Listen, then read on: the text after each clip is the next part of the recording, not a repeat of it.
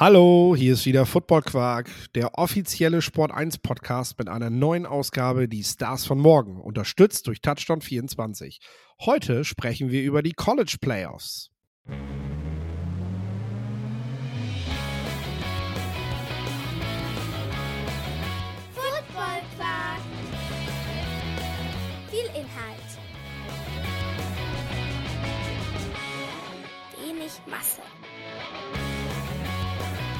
Moin Lorenz, Ja, moin.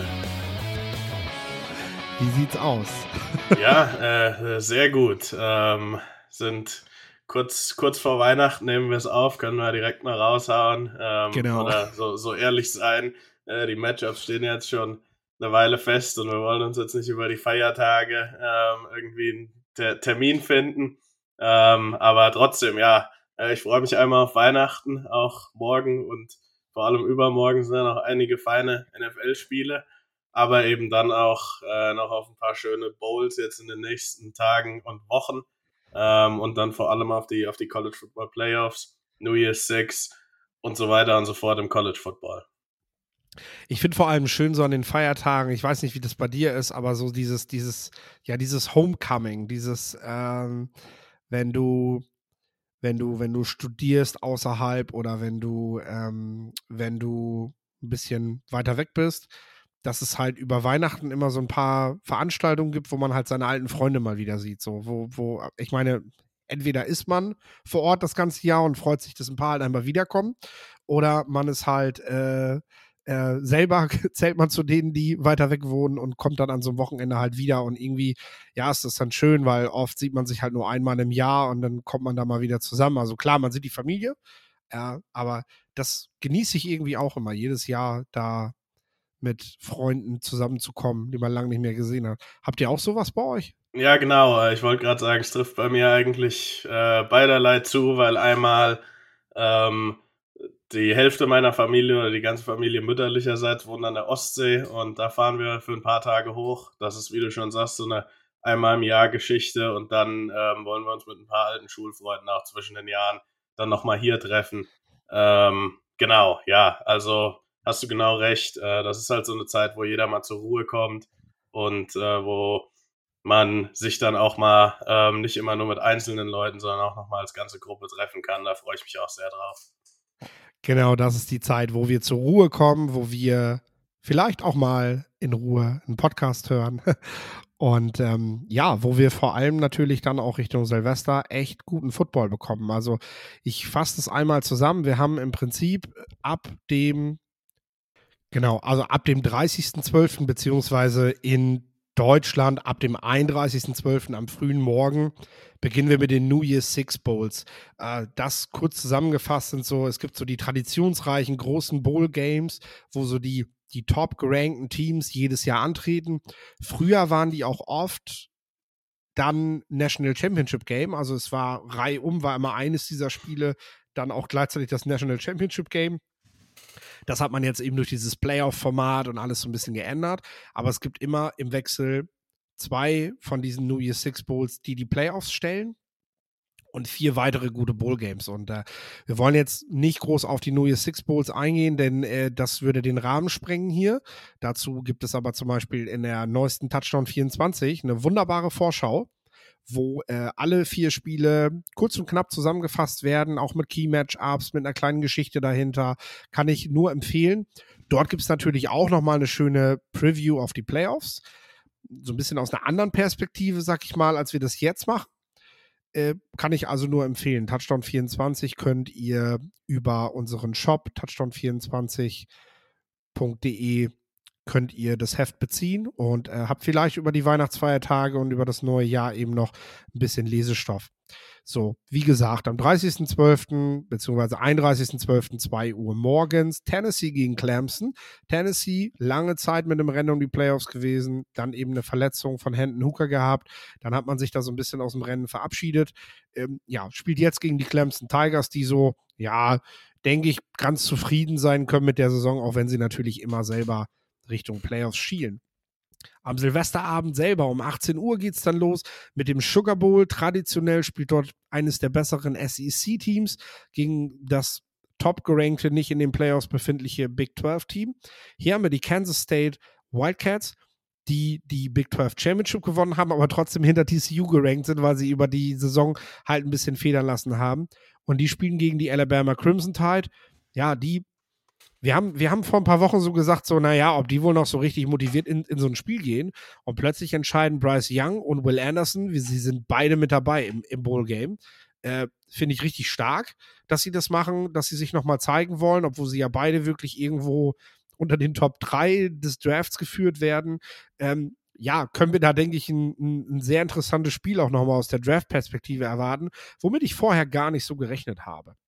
Ja, ähm, das wird auch bei NFL Scouts äh, oder bei vielen NFL Scouts auch wieder positiv gesehen werden, ähm, dass die beiden da noch spielen. Ich fand auch die, ja, den, den Ausschnitt, den man aus der Pressekonferenz bei Bryce Young gesehen hat, ähm, hat schon Bände gesprochen. Also im positiven Sinne, ähm, ja, wie wichtig ihm auch dieses Team ist und was er auch einfach für ein Leader ist. Und das sind letztendlich auch Qualitäten, die man als Franchise Quarterback braucht. Ich glaube, nicht nur mit seinem nicht, nicht nur mit dem, was er auf dem Feld gezeigt hat, hat er sich einfach diese Saison als Nummer 1 Pick abgesetzt, sondern eben auch mit den Dingen, die er außerhalb des Feldes noch mitbringt.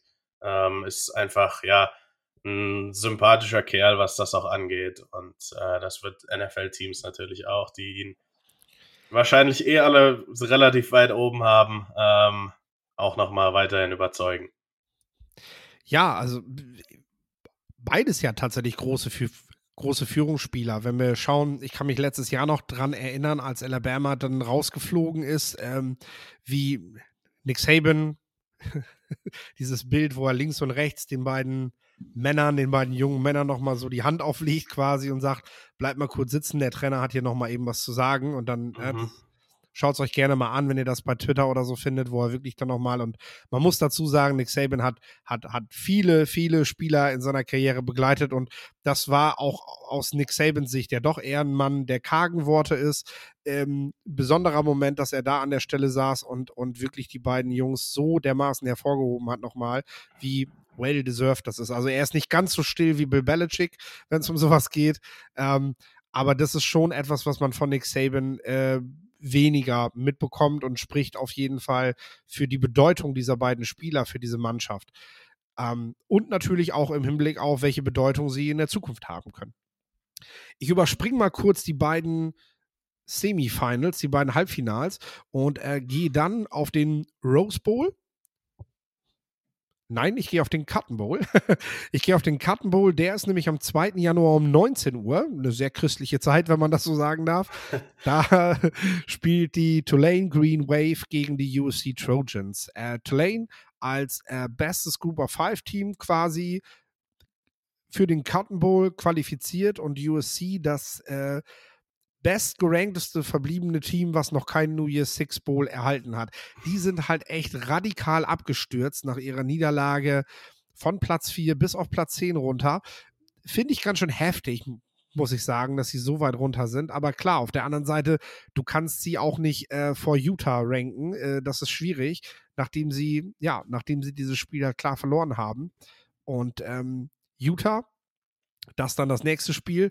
Spielt dann um 23 Uhr im Rose Bowl gegen die Penn State Nittany Lions. Äh, ich bin ein großer Fan des Rose Bowls. Ich weiß nicht, das ist so jedes Jahr für mich eines der Highlights.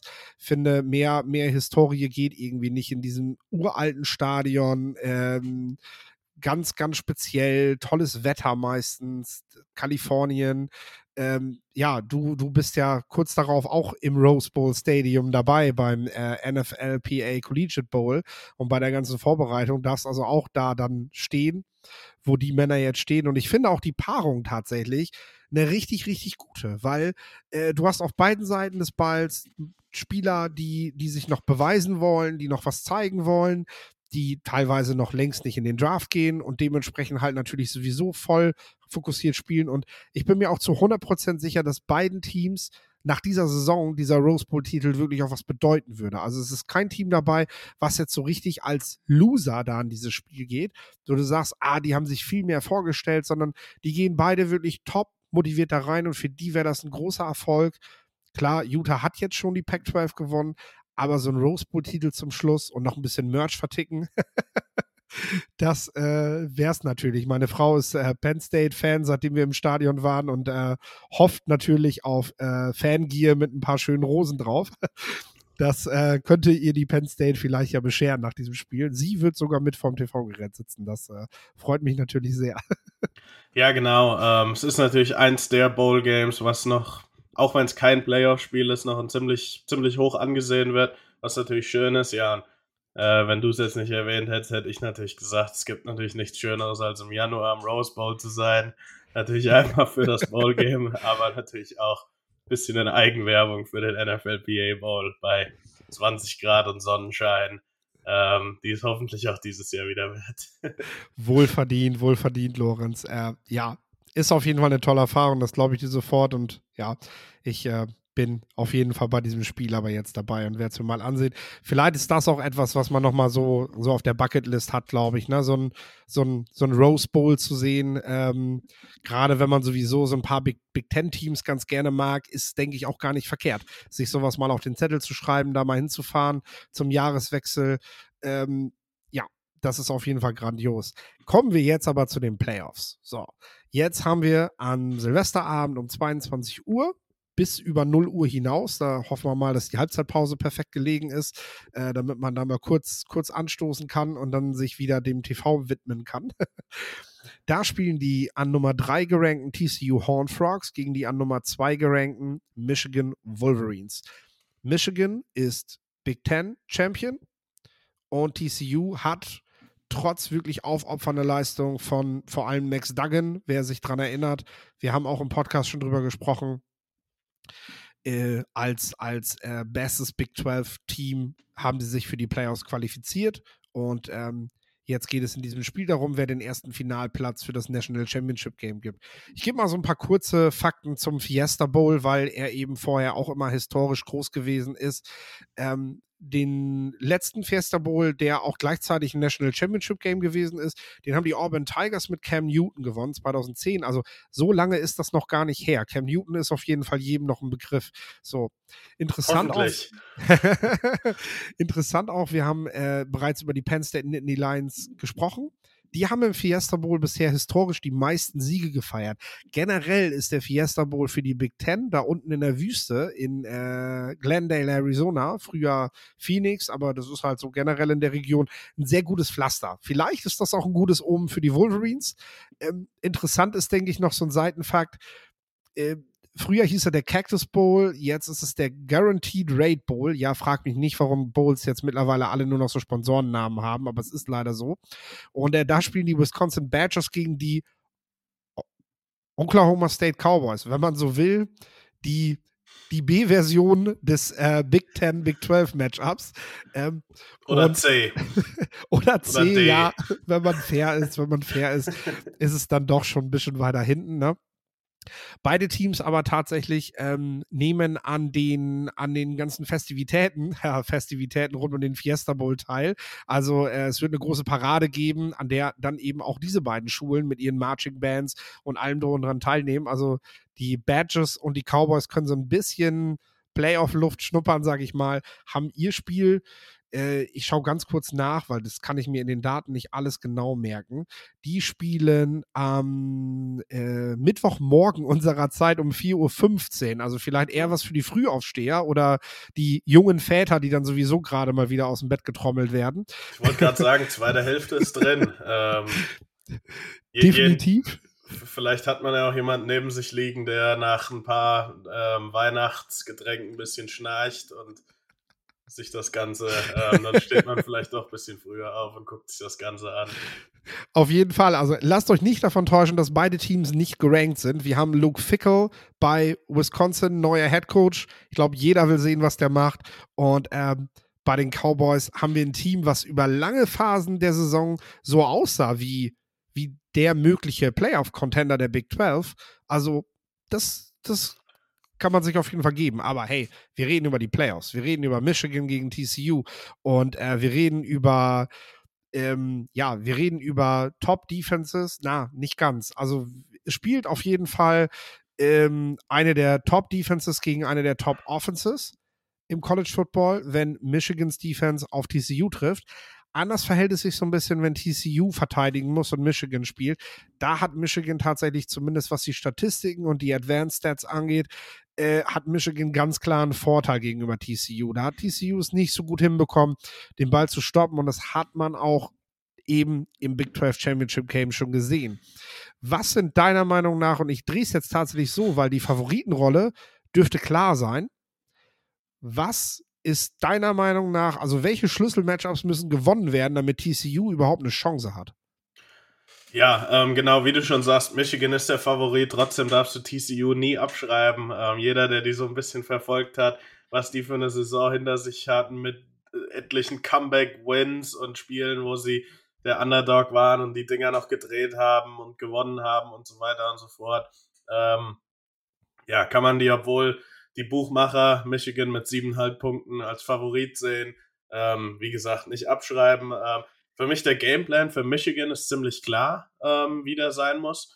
Ähm, einmal läuft man den Ball lieber, als dass man ihn passt, außer irgendwie gegen Ohio State, da funktioniert alles äh, auf Michigans Seite. Und die TCU Secondary ist sehr, sehr stark. Also zum Beispiel eines der Matchups für mich ist Ronnie Bell gegen äh, der Wide Receiver für Michigan, gegen Travius Hodges Tomlinson, der Thorpe Award Winner. Ähm, ja, das ist. Bester Ronnie, Defensive Back der Saison, ne? Genau, ja. Genau. Ähm, Ronnie Bell, das ist ein grundsolider Receiver, der auch die dreckigen Dinge mal gerne macht aus der Slot, der auch mal über die Mitte geht, der auch ein ordentlicher Route Runner ist, hat auch ein Senior Bowl Invite, ist für mich nie jemand, der irgendwie als Nummer 1 Receiver Fantasy relevant sein wird. Ähm, hoffentlich, ja, ähm, straft er mich da Lügen oder, oder beweist mir anders, aber so sehe ich ihn nicht. Und Travis Hodges Tomlinson ist ein super Mann gegen Mann-Corner, der allerdings, ähm, ja, extrem klein ist. Also der ist 5 foot 7 irgendwas. Und ähm, da wird es natürlich extrem spannend zu sehen. Ähm, erstmal, ja, wie er sich in diesem Matchup hält, auch gegen Ronnie Bell, der ein bisschen zwar nicht der größte ist, aber auch so, so, so, so ein bisschen diese Physis in der Route auch mitbringt. Ähm, und Hodges Tomlinson, der auch einen interessanten ähm, Draft-Prozess haben wird, der glaube ich jetzt auch noch einen Senior Bowl-Invite bekommen wird. Ich weiß noch nicht, ob das offiziell ist. Äh, Podcast kommt erst ein paar Tage raus. äh, bis dahin hoffentlich dann, aber wenn nicht, ist auch nicht schlimm. Ähm, der da ja dann auch vielleicht nochmal das ein oder andere Matchup gegen den ein oder anderen größeren Receiver, aber Ronnie Bell als einen der besseren Slot-Receiver im College Football wird sicherlich auch Travis Hodges Tomlinson in der NFL ja auch ein Nickel sein werden. Spieler, der mir total Spaß macht, den ich mir total gerne anschaue, auch wegen seiner Mentalität. Äh, Hodges Tomlinson, aber eben bei dieser Größe muss man einfach von der Scouting und von der äh, von, von, von dem Aspekt realistisch sein. Also das ist für mich eines der der Matchups, wo ich gespannt drauf bin, aber trotzdem, wenn Michigan den Ball laufen kann, wird sicherlich das der präferierte Gameplan sein mit dieser physischen O-Line, mit Blake Corum und dem anderen Running Back Edwards heißt der, der ja auch stark ist. Und ja, das Michigan-Team, ein Harbour-Team, die definieren sich ja darüber. Ich finde mal witzig, wie das immer noch so im, im Scouting-Circle so ein, so, ein, so ein Downgrade ist, wenn man nur Nickelback ist. Dabei, wenn man sich so heutige Defenses ansieht, ne? Und mhm. wie viel auch Big Slot und so gespielt wird, ne? Dann wird dieser Nickelback ja immer wichtiger. Also ich meine, wer, ich meine, vor, vor 10, 20 Jahren, da konnte ich es verstehen, weil der Nickelback auch einfach, ja, weiß ich nicht, 30, 40 Prozent der Snaps gesehen hat während so einem Spiel. Aber heute ist er auch fast das komplette Spiel draußen. Spielt meistens nebenbei noch ein bisschen Special Teams, also auf seine auf seine, seine, seine 50, 50 Snaps plus kommt er halt im Spiel auch immer. Und ähm, ja, du hast natürlich viele, viele wichtige Spieler, die genau aus dieser Rolle kommen, die du halt erstmal verteidigen musst. Ähm, und da, ja, da finde ich ihn echt bemerkenswert stark. Ich weiß, du hast nicht so gemeint, aber ich wollte es doch mal Ja, nein, haben. und ähm, der, der Job des Nichols ist ja auch ein total schwieriger. Also nicht nur hast du Wide Receiver, wo du auch dann nicht unbedingt die Seitenlinie als Hilfe hast, sondern die haben meistens ein Two-Way-Go, das heißt, sie können dich rechts oder links schlagen. Gut, man muss dazu sagen, meistens hast du als Nickel over the top, also da noch ein bisschen Hilfe von einem Safety, das ist in den meisten Fällen, aber trotzdem, du musst eben ja äh, mit, mit diesem Two-Way-Go immer rechnen, äh, der auch echt schwer zu verteidigen ist. Und du wirst natürlich im Run-Game ganz anders gefordert als der meist genau. normale Corner außen. Also auch, auch im Thema Edge-Setting und so weiter und so fort, Tackeln, Du wirst immer mal einen ähm, dicken Lineman auf dich zulaufen sehen. Und das, da brauchst du erstens mal eine ganz besondere Mentalität erstmal für. Ähm, und zweitens die richtig guten Nickel. Also ich finde es auch sind total unterbewertet ähm, in der NFL. Äh, die machen wirklich den Unterschied. Im Endeffekt ist die NFL eine Matchup-Liga und wenn du einen Nickel hast, der eben Schwächen entweder in Coverage beweist oder halt im, im Run-Support, dann gibt es 32 Offensive Coordinator oder in dem Fall dann natürlich 31, ähm, die das ja mehrfach im Spiel extra Plays dafür callen, um das eben ähm, ja, zu, zu entblößen sozusagen. Und ja, wie du schon sagst, also es ist extrem wichtig, die Jungs sind 80% der Snaps auf dem Feld und haben einen ganz, ganz schwierigen Job. Ähm, hast du völlig recht. Ja, genau deswegen denke ich aber, dass wir in dem Matchup eben Probleme bekommen, weil ähm, Ronnie Bell eventuell auch mit seinen, mit seinen schönen Endarounds und so weiter schon irgendwie von so einem starken, starken Nickelback gestoppt werden kann. Aber dann hast du mit Cornelius Johnson, mit Luke Schoonmaker, dem Tight End, hast du natürlich nochmal so große Targets, die, ja, die einem jungen Quarterback, und da machen wir uns nichts vor, der hatte natürlich gegen die Buckeyes jetzt die Feuertaufe. JJ McCarthy, der hat dort, der hat dort auswärts gespielt und hat seinen Mann gestanden, auch in, es waren jetzt keine widrigen Verhältnisse, aber jetzt in Glendale kriegt er auf jeden Fall, weil ein Dach drüber ist und weil es halt da in der Wüste ist, viel, viel bessere Bedingungen, aber es wird laut. Passt, ähm, passt ja Michigan vielleicht nicht unbedingt so. Die hätten, glaube ich, lieber bei minus 5 Grad irgendwo draußen im Lambeau Field gespielt. Die hätten da, glaube ich, tatsächlich nichts an bei. Nee, aber ähm, es ist auf jeden Fall so, dass, ähm, dass es ihm natürlich leichter macht, so Receiver zu haben, die die große Targets sind, sag ich mal. Also Cornelius Johnson auch eindeutig der, der größere, physischere Wide Receiver. Das ist jetzt kein DK Metcalf-Verschnitt oder so, ne? Das ist, das ist halt einfach ein größerer, gewachsener Receiver und Luke Schoonmaker, der dieses Jahr immer wieder wichtige Plays gemacht hat. Ähm, ja, und dann kommen wir halt dazu, so, ich, ich sage auch so, ja, welchen Gameplan nimmt Michigan so im Endeffekt den, den sie immer nehmen. Ne? So, also ich finde, das, das, was Michigan dieses Jahr ausmacht, ist eigentlich, dass sie jedes Mal dasselbe machen. Der Gegner genau weiß, was sie machen, aber du es einfach nicht verteidigt kriegst. So, und das ist so diese, diese brutale Dominanz, die Michigan eben auch an den Tag legt. Was sie mit dieser Kaltschnäuzigkeit sind sie ja sogar gegen die Buckeis rangegangen und haben gesagt, so, ihr seid gut, okay, und ihr seid auch in Führung gegangen, ne? aber die haben die am Ende einfach an der Line so kontrolliert und fast dominiert. Ähm, diese Physis, die dieses Team halt mitbringt, ähm, die kriegst du halt kaum gematcht. Und da sage ich ganz ehrlich, das ist auch etwas, das hat, das ist, das ist den Hornfrogs das ganze Jahr noch nicht begegnet. Also, ähm, das ist halt Big Ten Football at its best, so wie du den da oben, ganz oben halt spielen kannst. Wisconsin hat das auch ein paar Jahre gemacht, hat das jetzt verloren, haut sich jetzt einen neuen Head Coach, wird wahrscheinlich da auch wieder mehr in die Kerbe schlagen. Ähm, Michigan macht das wunderbar und da wird TCU halt echt, echt hart dran zu knabbern haben. Und ähm, ja, hast du, hast du spontan jetzt, äh, also es ist zumindest gut, dass so jemand wie die Winters noch dabei ist im Linebacking Core bei TCU, auf den es auch ankommen wird, denke ich. Ähm, aber äh, ja, wir, wir, wir, wir, wir sind schon immer so dabei, dass wir sagen, ha, wird schon schwer.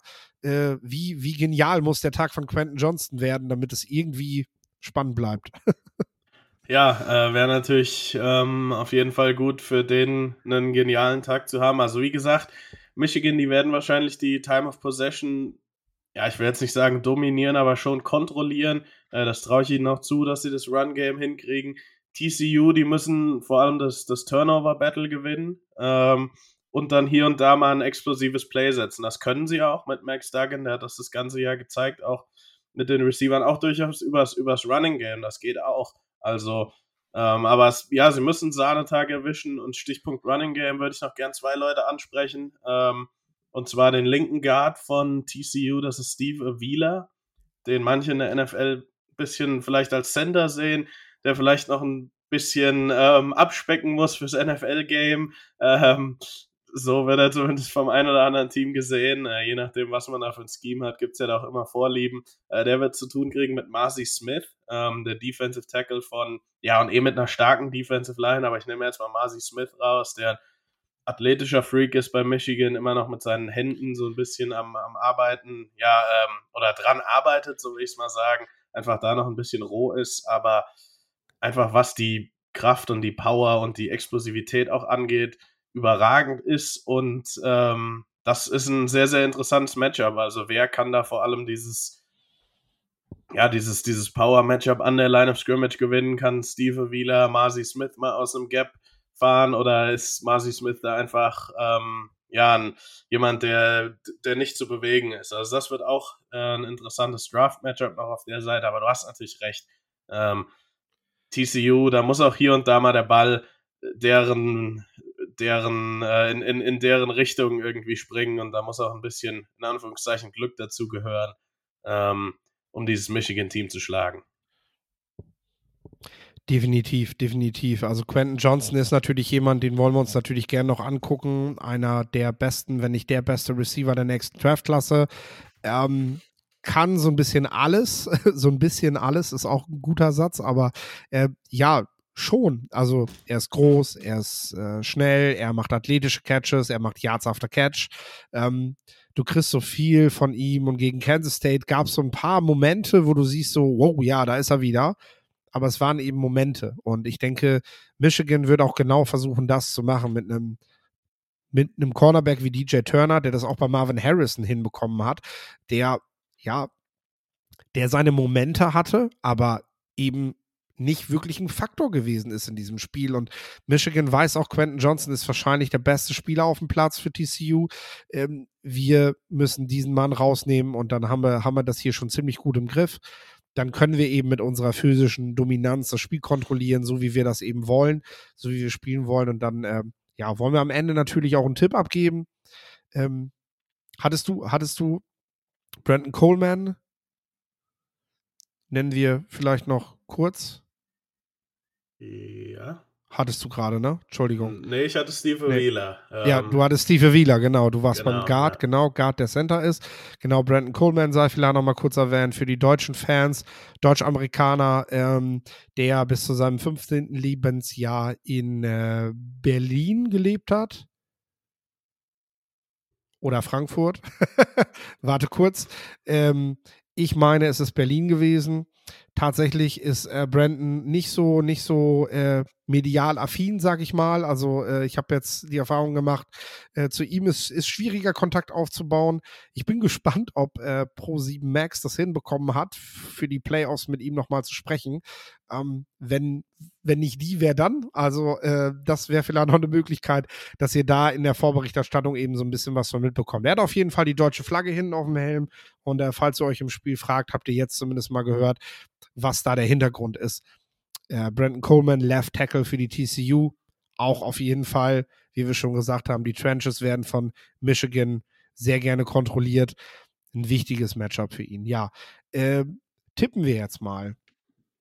Äh, ich sag ganz ehrlich, äh, wenn ich mir angucke, wie, wie dieses Spiel und wie diese Matchups momentan ausgehen, dann befürchte ich eher ein ein Debakel aus der Big 12, wie es die Sooners auch in den Vorjahren schon gerne mal erlebt haben. Ähm, also ich, die Tendenz geht eher dahin, als dass TCU dieses Spiel tatsächlich in seine Richtung kippen kann. Ähm, dass, es, dass es hier eine richtige Tracht Prügel gibt.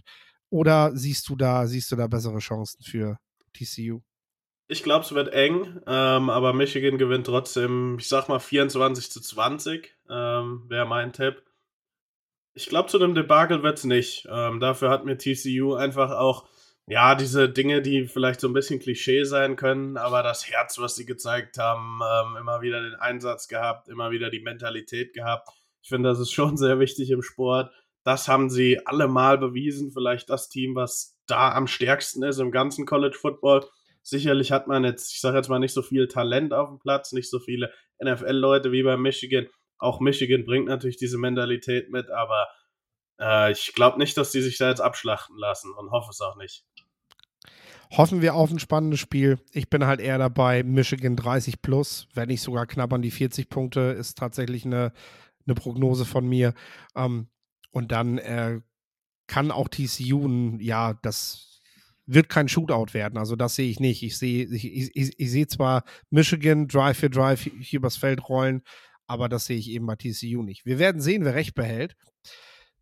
Interessant wird es dann natürlich auch um 2 Uhr. Also wenn das Spiel vorbei ist, der Fiesta Bowl rum ist, dann geht es weiter mit dem Peach Bowl.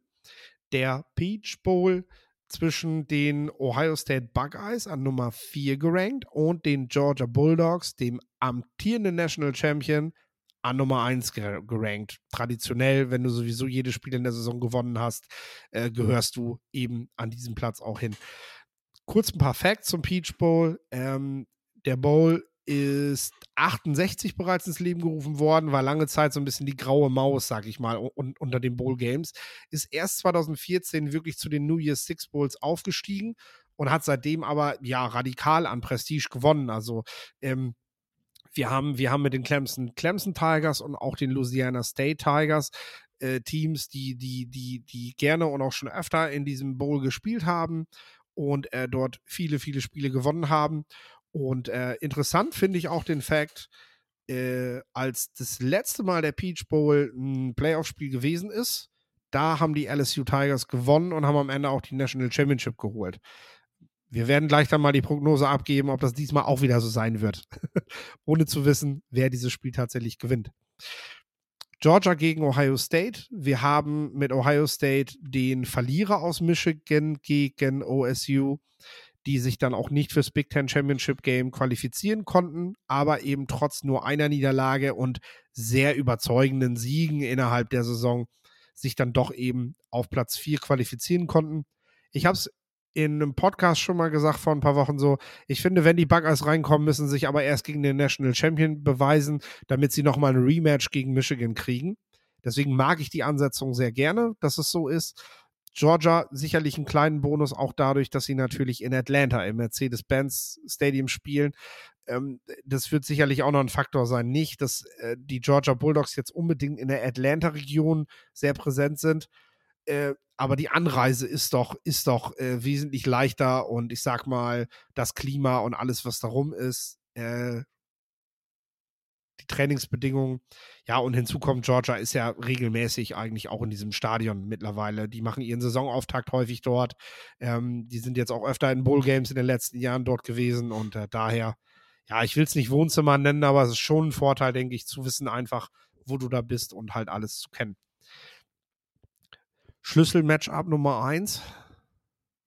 Ja, ähm, ich genau, ich, ich würde ganz, ganz kurz noch zu, zu dem Spiel ein paar, ähm, paar Dinge äh, vorweg sagen. Alles sagen, was du willst. Genau. Ähm, also Ohio State wird gerade, ich weiß nicht, ob es jeder mitbekommt, aber ähm, wird gerade extrem auch von lokalen Medien kritisiert, was da so abgeht. Also sicherlich zweimal in Folge in der Art und Weise gegen Michigan zu verlieren, ähm, hat dem ganzen Programm schon geschadet, schadet auch Ryan Days. Ähm, ja, Ansehen, nenne ich das einfach mal, und ähm, auch als im, im, Recruiting eher, aber auch im, im Transferportal ist man momentan nicht so unbedingt da, wo man hin möchte. Äh, man ist natürlich immer noch bei Receivern gut dran, aber Fakt ist, die können hier mit einem Sieg ganz, ganz viel wieder gut machen. Also wenn die jetzt hier nach, nach Atlanta, Georgia fliegen und mal eben die Bulldogs raushauen, dann kann man ganz, ja, ganz, ganz viel wieder gut machen. Und ich sag mal, das letzte Mal, dass ein Ohio State-Team im letzten Moment reingekommen ist in die Playoffs. Und ähm, das waren damals die ersten College Football Playoffs, wo man in letzter Minute als Nummer 4 reingenommen wurde. Hat man auch gegen den damaligen, gegen das damalige Top-Team in Alabama gespielt. Auch im Süden. Damals war das, glaube ich, der, ähm, damals war es, glaube ich, in New Orleans. Das war eins der krassesten Spiele, also auch eins der Spiele, warum ich einen ähm, College Football Fan geworden bin, damals mit Cardell Jones und Ezekiel Elliott gegen diese Alabama, gegen dieses Alabama-Team, was glaube ich 20 NFL-Spieler in der Defensive hatte und Amari Cooper und so in der Offensive. Ähm, möchte nur daran erinnern, das war das letzte Mal, als Ohio State ja auch kritisiert wurde, ey, warum kommen die rein und so weiter und so fort. Und dann haben die sich so ein Spiel abgeliefert. Ist natürlich fast zehn Jahre her, das war eine 2014er Saison. Ähm, aber immerhin, Georgia hat dieses Jahr so ein bisschen mehr die Balance gefunden, ähm, auch zwischen der Offense und der Defense. Die Defense ist immer noch überragend. Man hat jetzt auch im zweiten Jahr unter ähm, oder im dritten mit dem Offensive Coordinator ähm, ist man noch mal stärker geworden. Die Special Teams sind exzellent. Ähm, und für mich Gameplan-mäßig Ohio State, die müssen immer mal das explosive Play setzen, auch mit ihren, ja, mit ihren Receivern eben. Das ist, wo die Stärke liegt wenn das Spiel über die Trenches geht, ist Georgia wahrscheinlich ein bisschen stärker. Ähm, Aber auch da ist direkt mein erstes Matchup. Also Jalen Carter, den haben wir ja schon hinlänglich besprochen, auch in den letzten Folgen, ist einer der Blue Chip Super Spieler. Der bekommt es mit einer richtig starken Interior Offensive, Offensive Line der Buckeyes zu tun. Da ist einmal Matt Jones, ähm, der rechte Guard, den wir wahrscheinlich beim Senior Bowl sehen werden, äh, der für mich aber eher so ein ja, später Drittrunden-Pick, vielleicht ein Free Agent ist, der ein bisschen Backup machen kann, vielleicht auf einer Practice Squad landet. So schätze ich ihn ein. Dann der Center Luke Whippler. Der hat für mich durchaus die Chance, in der dritten, vierten Runde gedraftet zu werden, zukünftiger Starter zu sein. Und dann noch der linke Guard Donovan Jackson. Das ist ein Underclassman, der wahrscheinlich nächstes Jahr in den ersten 50 Picks genommen wird und wahrscheinlich ein langjähriger Starter sein wird. Ja, die kriegen ihr absolutes Mega-Matchup gegen diesen Superstar Jalen Carter, der in den letzten Wochen einfach zu nochmal neueren Höchstformen aufgelaufen ist. Und wenn, wenn sie den stoppen können, das natürlich, oder ja, stoppen kannst du den nicht, aber wenn man den ein bisschen einbremsen kann, ähm, wäre das direkt ein Riesenvorteil für die Buckeyes, weil das ist einer, der die Möglichkeit hat, dieses Spiel auch, man spricht ja immer von den Game Wreckern, ähm, dieses Spiel auch einfach für Ohio State in jedem Play zu beeinträchtigen und ja, kaputt zu machen.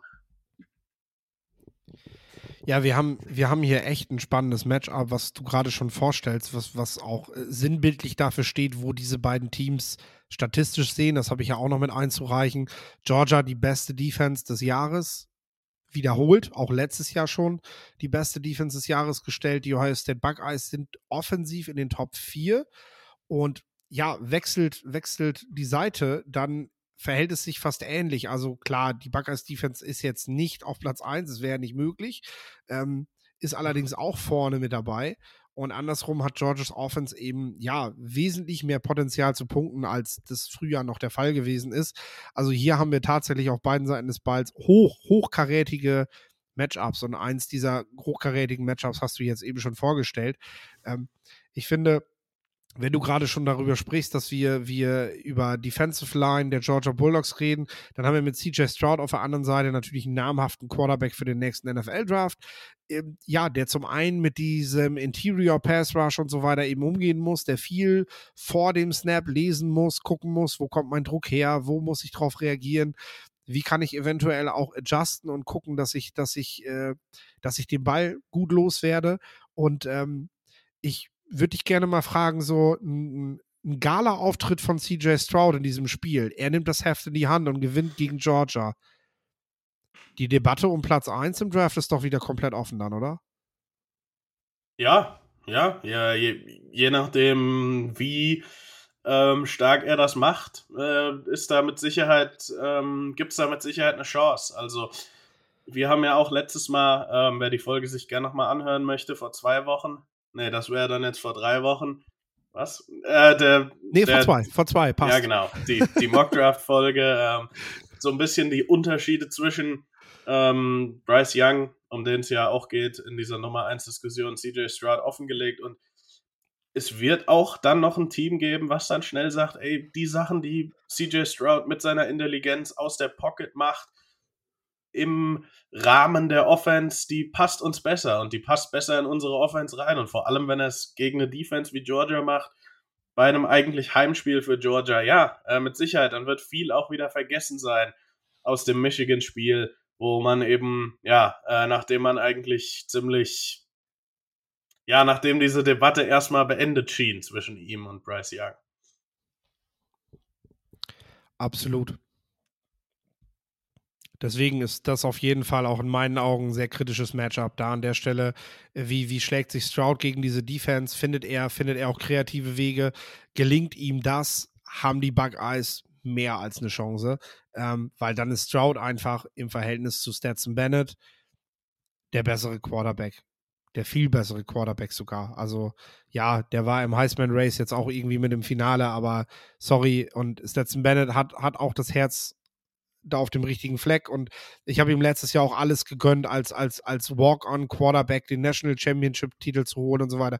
Das ist alles super. Und das ist auch echt eine, eine Story, die wird vielleicht irgendwann sogar mal verfilmt, äh, wenn der, wenn der, wenn der vielleicht sogar noch ein bisschen National Football League spielen kann. Oder wahrscheinlich wird der Mythos sogar noch größer werden, wenn er nie National Football League spielt, weil äh, Das, Oder äh, wenn er ist- jetzt einfach die zweite National Championship holt. Also das ist ja allein schon eine Leistung, die ja ähm, historisch ist, womit er ja dann auch direkt mal ein College Football Hall of Famer wäre. Äh, ganz klar.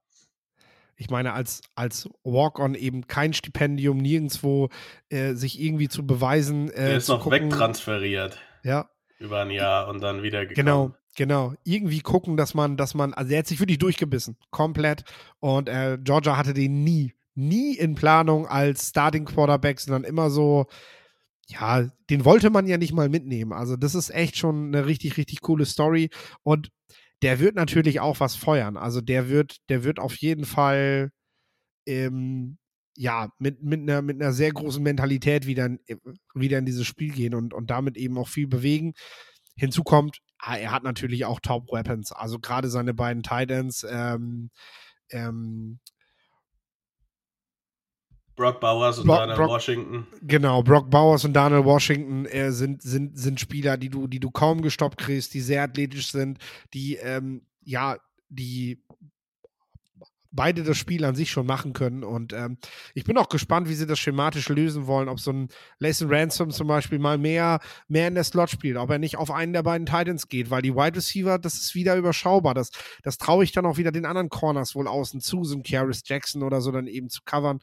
Ähm, im Gegensatz halt zu, zu den Titans, wo ich denke so, hey, das wäre vielleicht so ein Moment für Ransom, wo er, wo er, wo er zeigen kann, aus welchem Holz er geschnitzt ist und dass er mit solchen, ja, mit solchen großen Kalibern dann mithalten kann, ne?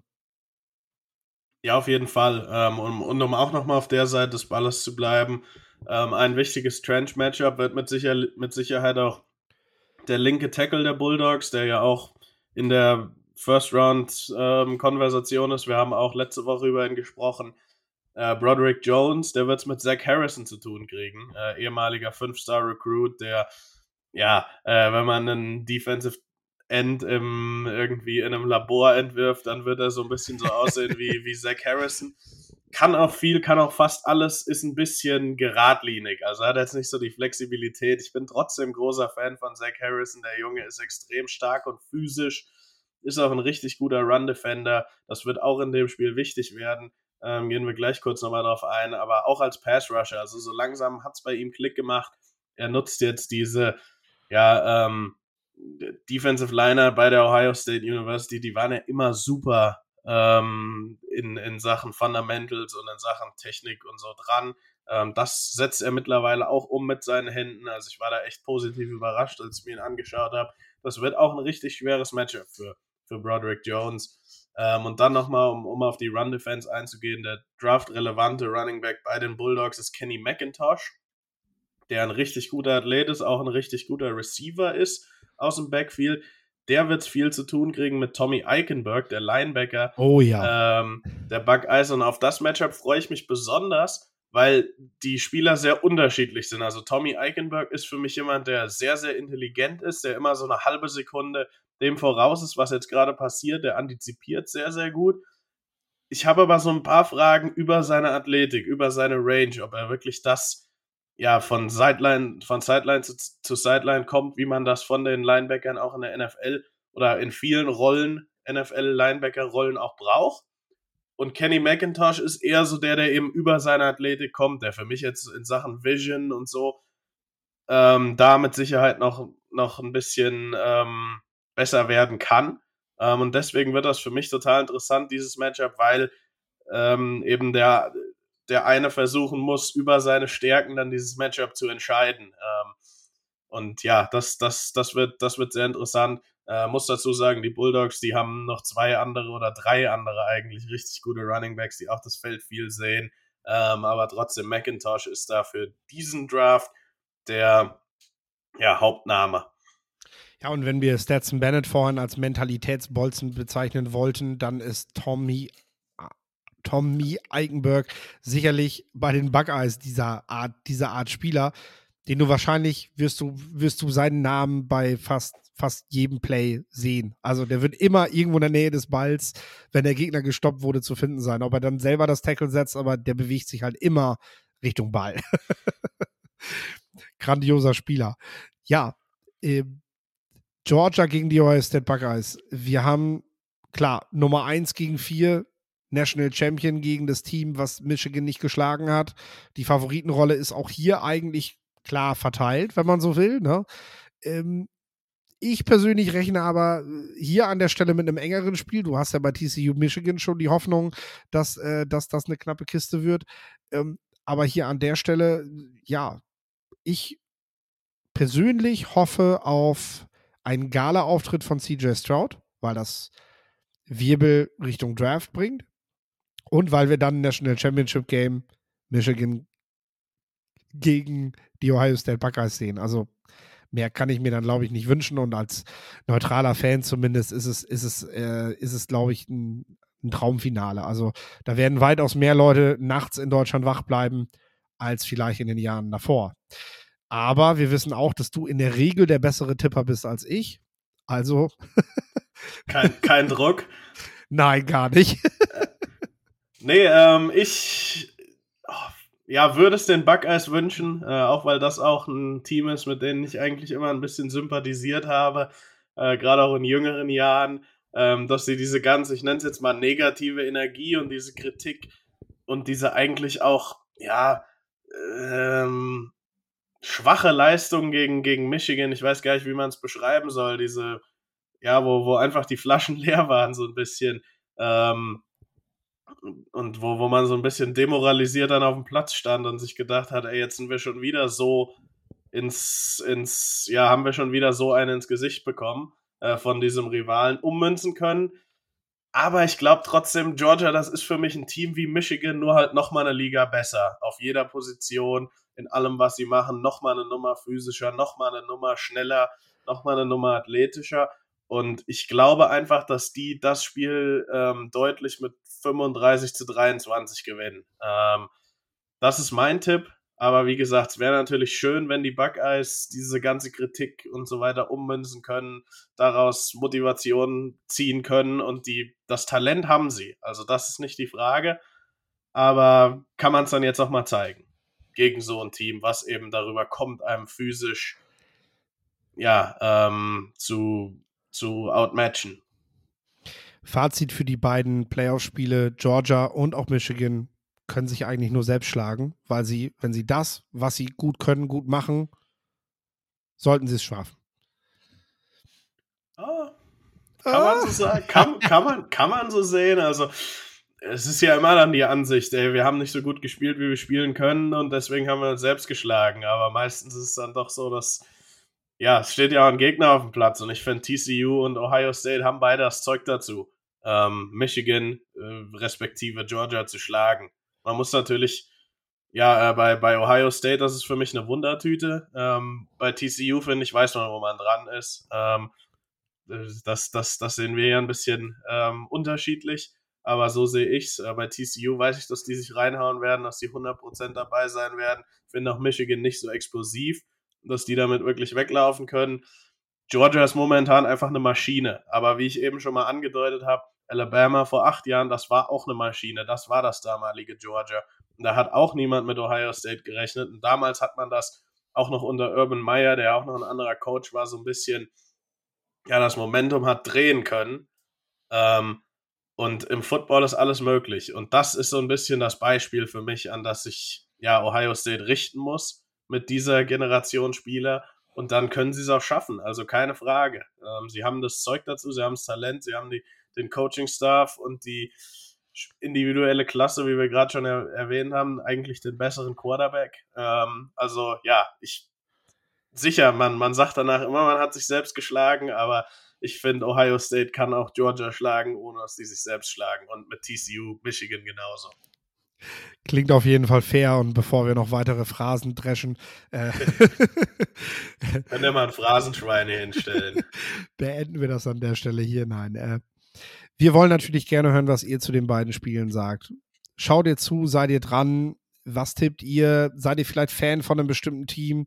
Ich weiß, Georgias Fangemeinde hat in den letzten Jahren hier echt Zuwachs bekommen die Buckeyes und Michigan sowieso mal vorne dabei. TCU, ja, wäre ich echt überrascht, aber hey, wer Hornfrogs-Fan ist, äh, zeigt, zeigt her, dass ihr, dass ihr euer Team supportet in den sozialen Netzwerken unter unseren Postings.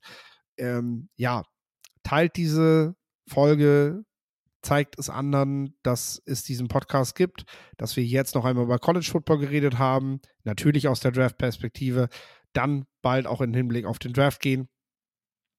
Wir freuen uns tierisch auf diese Spiele. Wir freuen uns natürlich auch dann auf das anstehende National Championship Game, über das wir dann im neuen Jahr direkt sprechen werden. Und äh, ich habe jetzt mir die Tradition abgeguckt. Bei Football Quark ist es so, dass der Experte das letzte Wort bekommt. Und also wir haben ja die Rolle verteilt. Ich bin halt der Moderator. Dementsprechend musst du immer ein bisschen mehr zu den Sachen sagen. Ähm, also, Lorenz, hast du das letzte Wort. Ja, ähm, äh, ja, äh, gut. genießt den Football. Äh, genau, normalerweise ist das, ist das Philips Part, deswegen. Ähm, nein, ähm, genießt den Football. Ich hoffe, wenn, wenn ihr es hört, hattet ihr alle ein schönes Weihnachtsfest. Ähm, habt dann bei den Spielen auch einen schönen Silvester irgendwie, ob ihr die, die Spiele guckt oder ob die irgendwo am Handy an sind oder ähm, ihr vielleicht auch nur im Ticker verfolgt. Das habe ich ja in den letzten Jahren teilweise gemacht und habe mir dann äh, den nächsten Tag schön mit einem Kater die beiden Spiele ähm, angeguckt über mehrere Stunden. Weil den, den ersten ersten muss man ja auch irgendwie rumkriegen. Ihr wisst ja auch, wie es ist. und nee, äh, ja, genau. Ähm, und dann allen natürlich noch einen guten Rutsch ins neue Jahr. Und dann hören wir im neuen Jahr dann auch endlich in der offiziellen richtigen Draft-Season, wenn dann das, die College Football Saison beendet ist, ähm, ja, wieder wöchentlich voneinander. Und äh, da freuen wir uns drauf. Und bis dann.